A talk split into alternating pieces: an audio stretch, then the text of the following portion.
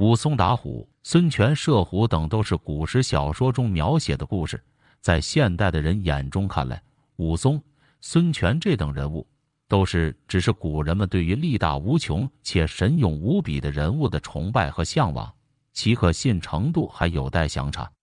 即使加上小说里面的著名人物，经过统计，能够赤手空拳打死老虎的也没几个。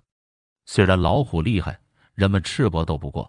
但还有一种大猫，就在人类手中吃过不少苦头，这就是花豹了。花豹又称金钱豹，因为它身上的花纹像是梅花，又像是古铜钱，煞是好看，所以也是被人们捕猎的对象。花豹的速度强于老虎，攻击力强于猎豹，而且生性异常凶猛，且善于搏斗，所以面对一个比老虎还要狡猾。又擅长逃跑的花豹，人们几乎束手无策。尽管如此，在世界近现代的一百多年内，还是有三人抓到了花豹的弱点，赤手空拳斗死花豹。第一人就是来自中国的女武松陈传香。一九七五年，《人民日报》《解放军报》刊登他打死花豹救人的事迹的时候，陈传香才十九岁。尽管是十九岁的少女。他可不是什么弱不禁风的小家碧玉。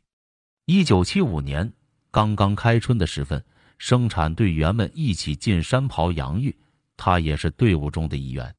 大家正在劳作中，突然有队员发现了树林中有一只潜藏着的大花豹，吓得那名队员大喊快逃。谁知本来在埋伏山羊的花豹听见呼声，一扭头就向人群之中扑了过来。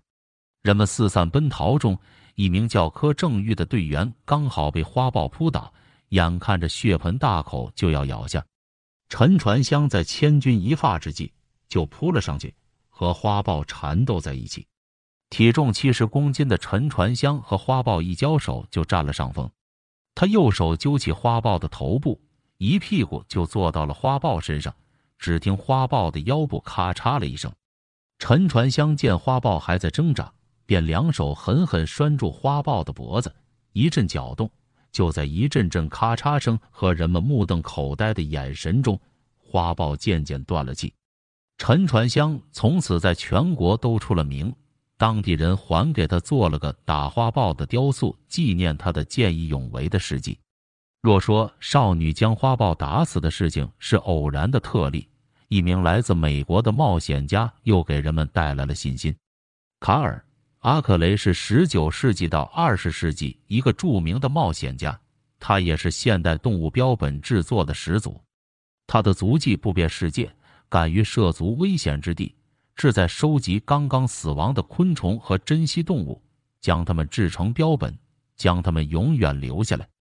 一千八百九十六年，阿克雷来到享有“动物天堂”之称的非洲索马里丛林，这里几乎是每个冒险家的打卡点。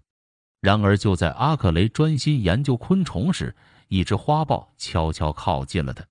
阿克雷受过专业的训练，也有丰富的丛林经验。当花豹靠近的时候，他就已经有了警觉。花豹猛扑上来的一刹那，阿克雷一个转身避过了要害，并本能的用右手回挡。当好，豹子一口就咬在了他的右手臂上，一人一豹相互搏斗。不管阿克雷怎么挣扎。花豹都没有松口，情急之下，阿克雷灵光一现，将自己的手臂强行塞入花豹的喉咙之中，花豹被卡住了咽喉，无法呼吸，慢慢窒息死去。阿克雷最后逃过一劫。同样的事情也发生在了非洲东部的肯尼亚。二零零五年，一名叫丹尼尔的老人外出砍柴，遭遇了一头豹子。人类若一动不动，双方还有可能僵持许久。但是这名七十三岁的老人的第一反应便是弯腰捡拾柴刀，花豹抓住这个空档，以迅雷不及掩耳之势扑了上来。丹尼尔的柴刀脱手飞出。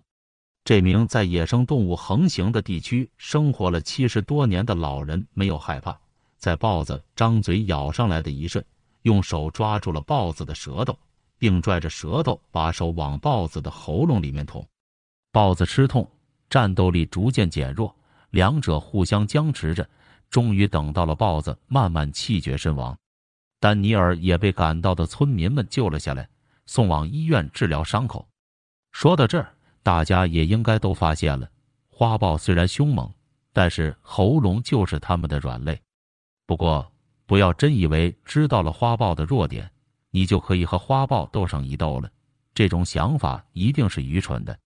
凶兽的弱点公布出来的目的，也不是为了让人们去猎杀，而是让人们知道。万一遇上野兽的时候，不要害怕惊慌，而是想办法自保。